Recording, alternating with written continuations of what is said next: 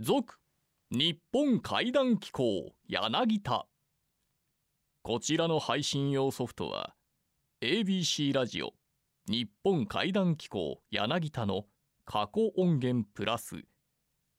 惜しくもオンエアされなかったスタジオトークや当番組スタッフが現地取材をしてかき集めた蛍町妖怪の話などをたっぷりとお送りいたします。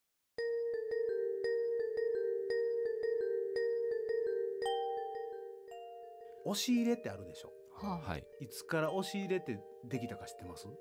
大昔じゃ大昔じゃないんですよ。江戸時代とか、うん。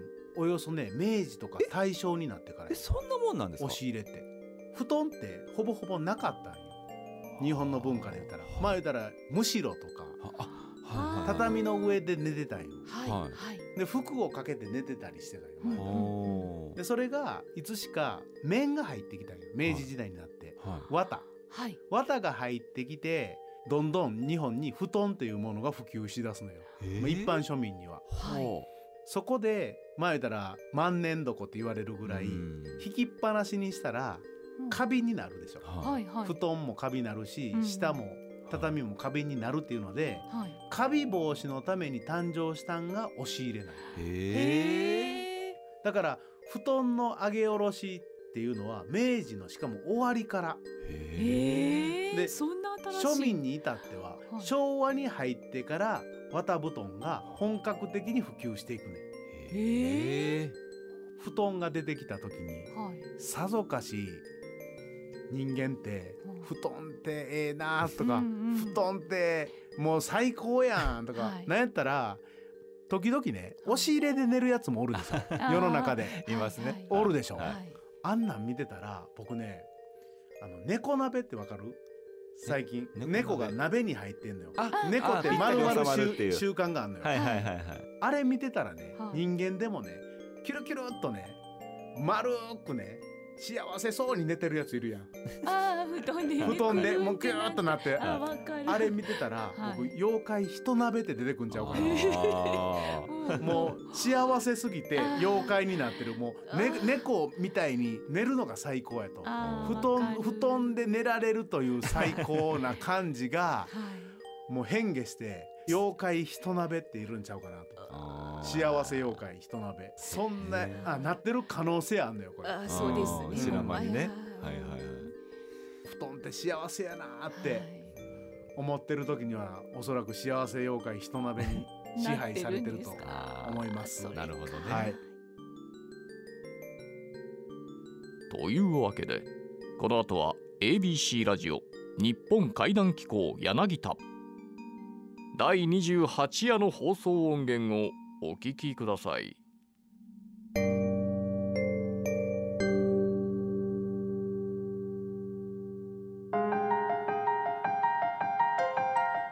真っ暗な夜と真っ白な朝が出会う頃魔界の扉が不思議な音を立てながらそっと開きます。ゆっくりとゆっくりと扉の中へ足を踏み入れてみてください。日本怪談機構柳田。この番組の任務は古から伝わる豊かな文化民族学を創始した柳田国男イズムを継承するべく全国各地に埋もれている怪談奇談地元だけに脈々と伝承されている言い伝えなど我々の理解を超えた非科学的現象を音声データとして100年後の未来へ残すこと。本日の夜勤担当者は民族と怪異の関わりを求め続けて半世紀怪談界の音体堤邦彦さん。日本妖怪伝承。ここでは知ってそうで深くは知らない妖怪伝承の基本の木をレクチャーしていきます。本日のテーマは江戸時代後期に成立した上田明成の怪異小説「右月物語」からの一編「青ずきん」室町時代海安禅師は諸国行家の旅の途中に下野の国現在の栃木県を訪れる。そこで海安は宿の主から荒れ寺に住む鬼の話を聞く。実はこの鬼の正体は荒廃してしまった寺の僧侶。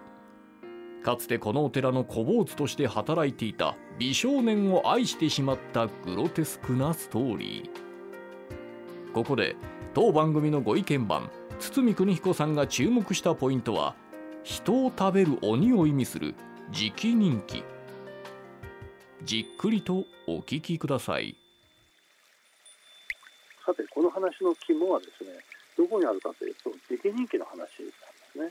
直人気をどうやって普通の人間に戻したかというそういう連想の話なんですが一つですねこの話禅問答によってえ幽霊だとかああるいは妖怪が退治されたりあるいは人間に戻ったりするっていう話なんですね。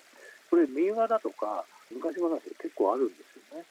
実はこの熱物語の青月もですねあの話のフレームとしてはそういう昔からある禅問答の階段というのをおさらいしてるというかな、まあ、そのそれを元にして話を作ってるんですね。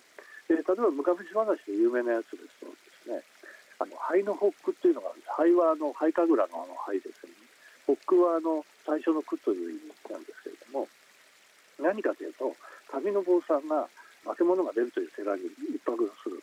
そうすると夜中になると死んだはずの坊さんあのその寺の住職が出てきていろり端に立ってですねいろりの方を見ては何かブツブツ言ってる。こいつはなんでこんなに幽霊になったかっていうと俳句を作るのが好きな人で上の句はできたんだけども下の句はうまくできなくてそれを案じているうちに、えー、命が尽きてしまって下の句ができない時は幽霊になって出るんですね。そこでその全問答じゃないですけども上の句をその幽霊が言った時に旅の坊さんが上の句に対して下の句を問答のようにしてつけてあげるんですね。でこれによってあやっとできましたと言って幽霊が消えていくっていうそういう民話なんですね。でこの手のものが結構全国的にあってですねでこれを非常にその歴史的なあのお寺の話とかあるいはお寺に昔からあった、まあ、難色ですよねあの男性同士のその恋愛の話というものに絡めていくとこういう話になるんですよね。難色の話はですね江戸時代だとこれはあの大衆文化の支配宗の収納時に道って書いて修道って言ったりするんですよね。で室町まで登っていくと稚語って言ってねお寺に仕えてる少年のことを稚語って言うんですけども稚語物といってあの稚語物というジャンルがあって坊さんと稚語の恋愛を描いたりするそういう話ですね、まあ、こういうものも背景にあって、まあ、この話が作られているんですね、まあ、ちなみに言うと日本にはその BL が最初じゃなくて BL の原点になるようなその稚語物とか手動とかねそういう話が特に江戸時代はもうたくさんあったんですよね。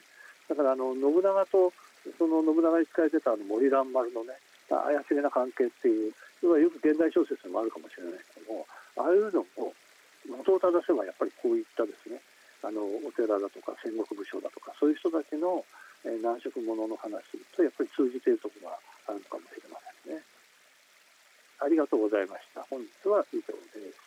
先生、はいはい、この青ずきんという話はですね、はい、私初めてだったんですけれども階段という名のですね、まあ、今に通じる BL ものに近いですね確かに。ね、ね、あの最近だとあの織田信長と森蘭丸の BL ものとかたくさんありますけれども。そうですね。はい、あと時期人気っていうのもですねまあホラーの特殊な分野ですけれども、うん、まあ、これも現代に通じるものあるなと。でもう一つポイントとしてですね気になったところはですね、うん、階段の部分のここにもいないと探し回るあのくだり、はい。これこそですね、あの現代ホラーのまあ例えばシャイニングだとかですね。そうそう追いかけられる怖さ、うん、ここに集約されてるんじゃないかなと思いましたね。そうですよね。それでしかも追いかけてるその化け物がですね、いないので焦り狂ってなんかこう暴れ出すっていうね、ああいう感覚が怖いなと思うんですよね。そうですね。だから噂によればそれが時期人気だと。人を食らう鬼だというので余計怖いですよね。見えなければ見えないほど怖いなとああそうなんです。思いました。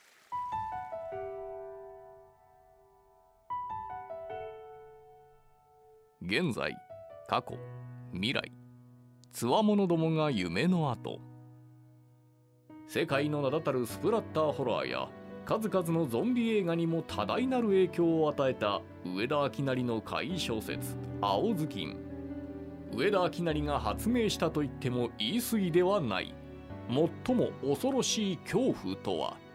身に覚えがない得体の知れぬ何者かによく知る親しいあの人が表変しいつの間にか尾行され少しずつ少しずつ距離を縮められること。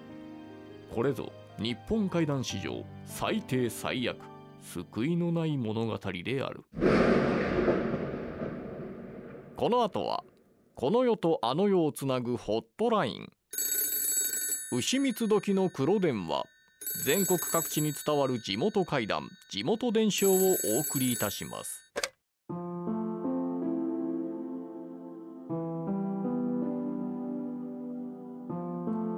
ここからは兵庫県尼崎市在住の怪談作家宇津呂鹿太郎さん。平方怪談サークルを主催する三輪千佐さんに加え当番組の放送作家柳田浩二の3人が全国各地に伝わる地元伝承をじっくりと聞いてまいります。本日電話出演してくれるのはロシア生まれロシア育ちの一般女性。現在富山県在住の既婚者上田クセニアさん。この先さまざまなメディアがこぞって出演交渉を狙うであろう日本怪談界に現れた超新星の華麗なるデビュー音源を堪能してください。まあ、私はもともとモスクワ出身でモスクワはすごい綺麗な街ですが夏になると都会に住んでるロシア人は別荘に行きたくなります。実は田舎の別荘は特に不思議な話が多いんですよ。日本では座敷わらしっていうものいますよね。ロシアにも座敷わらしみたいなものもあります。名前はドモボイです。しかし、まあ、ロシアのドモボイっていうのはそんなに可愛い姿じゃなくて小さなおじさんの姿で出てきますね。このお話は私が友達の田舎の別荘に行った時のお話です。実体験ですよ。日本語で別荘を検索すると結構おしゃれな建物がいっぱい出てきます。しかしロシアの田舎の別荘はそんなにおしゃれなもんじゃないんですよ。久しぶりに来ると海峡とよく似ています。1年1回しか来ないですし友達の別荘は特に古いんですよね。友達から聞いたのは大体50年代に建てられたと言います。あの夏友達と2人だけで田舎に来ました。掃除をしてご飯を食べ終わったらもう夜の2時近くでした。私は先に寝室に入って友達が外で残ってタバコを吸ってます。家の中で普通に静かでした。私は寝室で電気をつけずに横になりました。台所からちょっとだけ明かりが入っている状態です。寝ようとした時に部屋の中でギーっていきなり音がしました。音の元がすぐ分かりました。間違いなく壁に並んでるクローゼットの扉です。目を開けたら古いクローゼットが並んでるところに見たら、まあ、確かに扉が開いてます、まあ、古い家具だし勝手に開くこともあるでしょうと思ってまた横になりました。するとギーギーガッチャンって鳴り出しました。私はベッドから飛び上がって、まあ、さっき勝手に開いたクローゼットの扉がしっかり閉まってました。これを見て本当にゾッとしました。友達が家に戻って台所で電気消して部屋に入ります。ああお休みって言って布団の中に入りますね。私もお休みだけ言ってさっきの出来事について怖くて何も言えませんでした。自分が怖くて友達も怖くなったら2人とも寝れなくなるんじゃないですか。でもなんか落ち着きません。なんかずっと視線を感じてます。真っ暗な部屋の中で寝開けるのも怖いんですよ。小さな音でも気になります。その時コツンコツンコツンコツンコツンと鉄の音が耳に入りました。実は家の入り口のドアに大きな鉄のリンゴがついてます。昔そこにでっかいごっつい鍵をかけてるところだったんですよ。音が聞こえた時に頭の中に浮かんできたのはちょうどその鉄のリンゴです。私は目を強く閉じました。気づかないようにしましたがずっとコツンコツンコツンコツンコツンっていう音が続いてます。まさに誰かが入り口のところで立っててその鉄のリンゴをずっと触って銅を叩いてると感じました。私は音を聞かないように布団の中に隠れました。朝起きたら夜の不思議な雰囲気は完全に消えました。友達と朝ごはんを作って外で食べていました。それでやっと友達に夜の出来事についてお話ができました。驚いたことには友達も寝る部屋に入って怖くなりました。そして私と同じようにそのコツンコツンってずっと聞こえたそうです。私と同じように怖くて怖くて何も言えないまま寝てしまいました。そういう田舎の体験でした。いや怖結局友達も聞いたっていうことですよね。そうですね。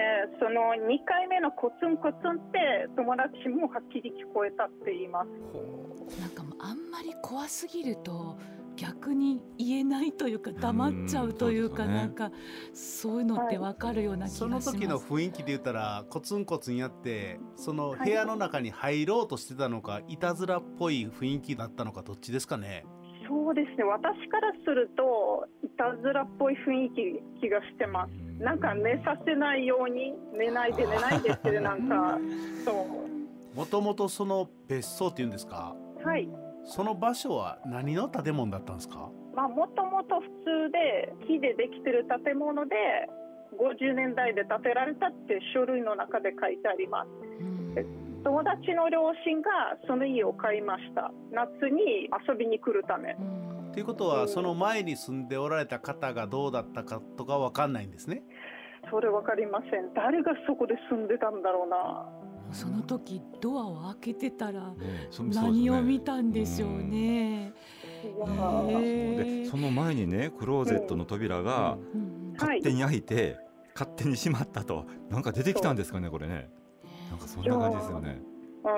うん、何も見えませんでしたが、まあ、これ勝手に閉まってて本当に怖くて怖くてもう久しぶりの恐怖みたいな感じで出れなかったんです。ね。まあ、立て付け悪いとかそんなんやったらもう勝手に開くことはあってもうんうんうん。縛らないですよね、うん。そんなんね。聞いててなんか日本で聞く階段と起こってる現象は一緒やなと思って、うん。そうですねはい、はい、すごくだからその辺は興味深かったですね。あとあのロシアの座敷わらしっていうくだりやったじゃないですか、うん。ドモボーイさんでしたドモボーイ。っけうんはい。小さなおじさん。そうそうそのドモボーイまあの仕業っぽいんですか、そうですね。大体よく言われてるのは、はい。ロシアの古い田舎の家に勝手に住み着く妖怪とか、うん。昔の家持ってた人のドモボーイとか妖怪も守り神みたいなもんですけど、ん。住み着いてるかもしれないですねそこに。いたずらしたり悪いことしたりするんですかね？そうですね。ドモボーイは実際出てくるのは例えば家に入って挨拶しなかった場合とか長い間掃除しなかったとか場合は怒られる形でいたずらされるんですね。いたずらする。ドモボーイに挨拶っていうことですか？そうですよ。入るときにはい。必ず挨拶しないといけないです、へへー。感覚としたら日本に近いもんありますよね、そうですね。イメージしてるのが寝てるのがベッドと布団とか、うん。なんか違いはあれど、うん。イメージはうん。そんな感じしますよね、そうですね。バンコク共通なんですかね。世界中にこういうお化けがいるのかな。うん。で危害はなかったんですか？結局はクセニアさんに。被害は何もなかったです。ただただ怖くて寝れませんでしたっていう状態だったんですね。次の日はどうやったんですか？次の日は実はもう一つの話もつながってますので、えちょっともっと怖かったから友達は今度一 さん。人になっちゃったから。クセニアさん。はい。もう一回その続きを 聞かせてください。日本怪談機構柳田では全国47都道府県にお住まいの皆様からの地元だけで伝承されているちょっと昔のお話をお待ちしております。宛先は郵便番号 530-8013ABC ラジオ。日本怪談機構柳田。メールアドレスは怪談アットマーク ABC1008.com 階段アットマーク ABC1008.com その際には必ず連絡がつながる電話番号を明記してください。あなただけが知っている不思議な話を100年先の未来へ残してみませんか？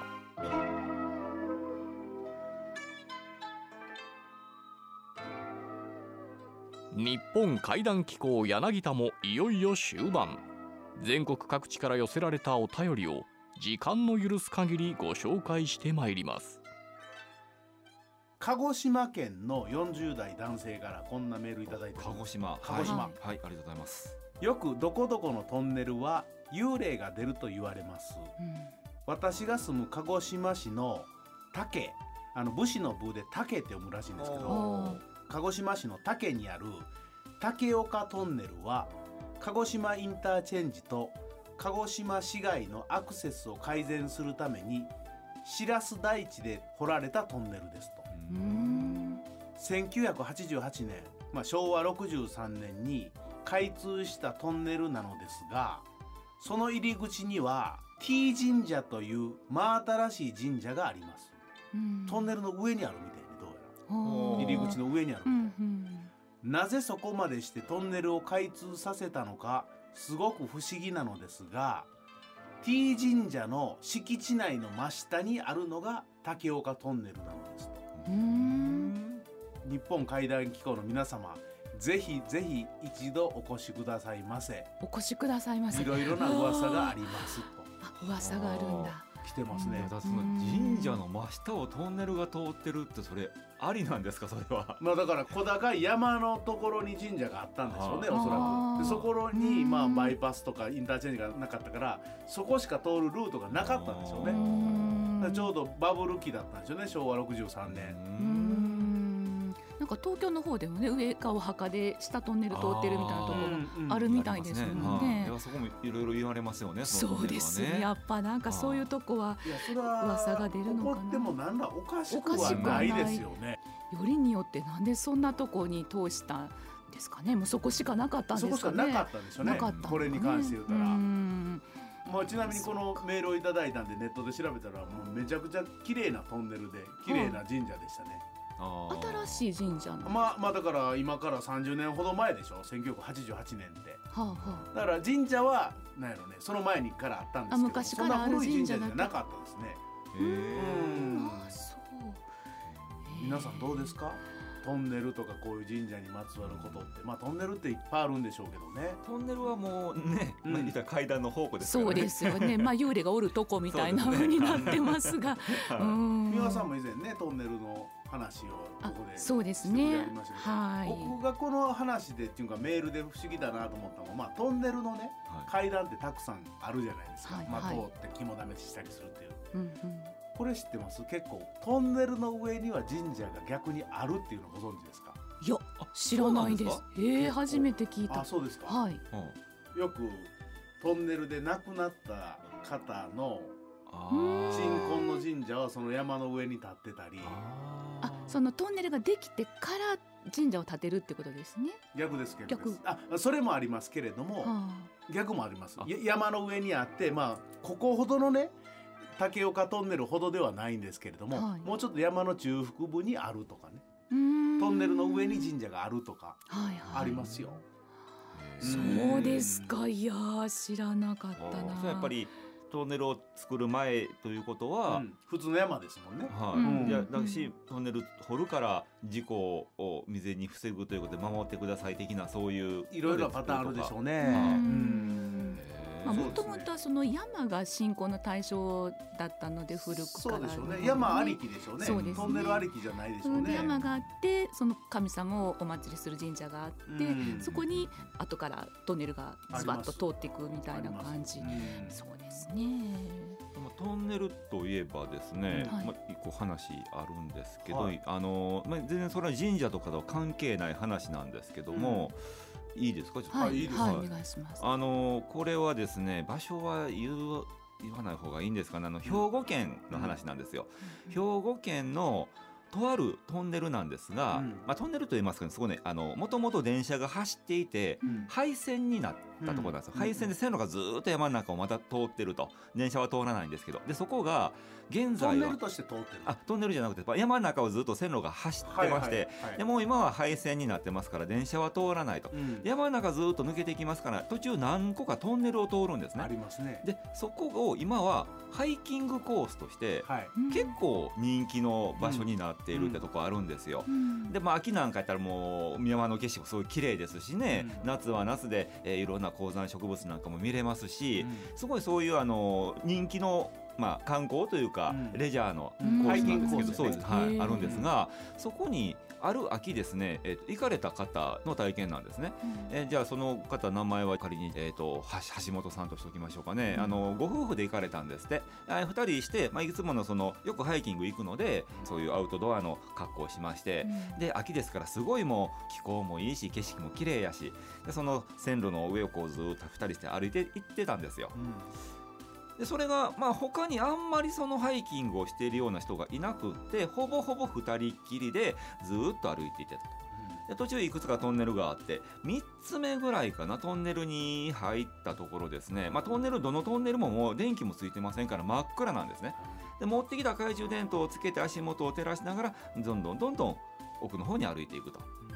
でふとこう前を照らしたら少し離れたとこ前方にですね、えーやっぱり2人連れの、まあ、多分ハイキングをしている方なんでしょうね、歩いてる人の姿が見えたらしいんですよ。ああ前の人に追いつきそうなってるなと思って。で2人してずっと歩いていったら変なことに気がついたんですね。何かというと前へ行くその2人男女なんですが男性の方はどうやら見た感じですね。60代から70代ぐらいの方。で普通のハイキングをするような格好で歩いてるんですがその横に立って歩いてる女性の方がおかしいって言うんですね。何かっていうとまず着てるものが変なんですよ。そんなハイキングに行くようなそういうアウトドアルックではなくってあのねえーっとクリスマスなんかなったらまあなんかサンタクロースななんていうんですかギャルサンタみたいなのあるじゃないですか。最近ミニスカートに、はいはい。でふさふさついて、うんであれの赤じゃないバージョン全身真っ白なバージョンのギャルサンタみたいな格好をしてだからもう生足が見えてるんですね。でうん。高いハイヒール履いてるんですって。で長い髪で。でその人がその男性に寄り添いながらなんかピョーンピョーンって飛び跳ねるようにして歩いていってるんですって。で何これと思って。いやあの格好でようここまで来たなと思いながらずーっと歩いててだんだんだんだんそのお互いの距離が縮まっていくらしいんですよ。向こうの方が歩くの遅いんで。近づけば近づくほどはっきり見えてくる。やっぱりそんな格好してるんですって女の人は。で何この人変な人やなと思いながらあーずっと歩いていったんですがそのうちこうトンネルの出口に行きましてね。さっきやっぱその先に行ってるその2人の方がトンネルから外に出たと。トンネルの中暗い外は明るいっていうことで出てしまうと向こう側の景色がよく見えないんですよ、明るすぎて。でその2人に、まあ、ちょっと遅れてえ橋本さん夫婦がトンネルから抜け出した。見たらトンネルを出てちょっと行ったところに大きな石があってでその石の上にさっき前を歩いていた男性の方が腰をかけて休憩してるんですね。ああの人ここで休憩してるわと。ところが横に立っていたあの変な格好の女性の姿がどこにもない、あれどこ行ったんかなと思って。であちこち見回しても特に姿が見えないんですよ。であの人どこ行きましたって聞くのも変やし、えおかしいなと言いながらその男性の前を通り過ぎていった。でやっぱ気になるから振り向いたんですって2人して。そうしたらまだあの石のところには男性座っていたんですがさらにその奥そのトンネル今自分たちが抜けてきたトンネルの入り口のところに1匹の白いね犬とも狐とも狼ともつかないような動物が座ってこっちをじーっと眺めてるんですって。真っ白なんですそれが。で何あの動物？思って見てたらスッて立ち上がってでピョンピョンって飛び跳ねるようにして山の奥の方に消えていった見たらしいです。えバカされたん自分らみたいなそういう。でもそのおじさんよかったね。化かされへんでね。そうですね。普通にね、はい。見てはって。特に何事もなかったみたいですけどね、はい。はえおじさんはそんなギャルを連れてたっていうのは分かってなかったんですか？一人でずっと一人でハイキングしてたって思ってたのに、そうなんでしょうね。えー、不思議、まあだからやっぱ山の中っていうのはね、まあ、特にトンネルの中真っ暗ですから、そういった不思議なことやはっぱ配線のトンネルをくぐるって怖いね。怖いですよね。怖いね。うーん。怖いですね。僕ここ行ったことあるんですけど、う。んあそうですか。めっちゃ怖いですよ。真っこんま真っ暗で昼間行っても。昼間に行っても、はい。あ日が全く入らない入から。らないで結構長いんで距離があるんですよ。うん。だから入り口から入ったら出口がまず見えなかったりするんですよね。うん。本当に真っ暗な中懐中電灯を照らしながらうん。歩いていかないといけないので、うはだからでもなかなかね、まあ、それでも景色いいですしねうん。気持ちのいいところで、ね。は百鬼夜行の魔物たちが真っ白な朝に少しずつ少しずつ飲み込まれていく頃。今週の日本怪談機構柳田はこれにてしばしのお別れ。それでは最後に日本民族学の祖柳田国夫が残した言葉でお別れしましょう。我々が空想で描いてみる世界よりも隠れた現実の方がはるかに物深い。日本怪談機構柳田。番組ナビゲーターは小早川秀樹でした。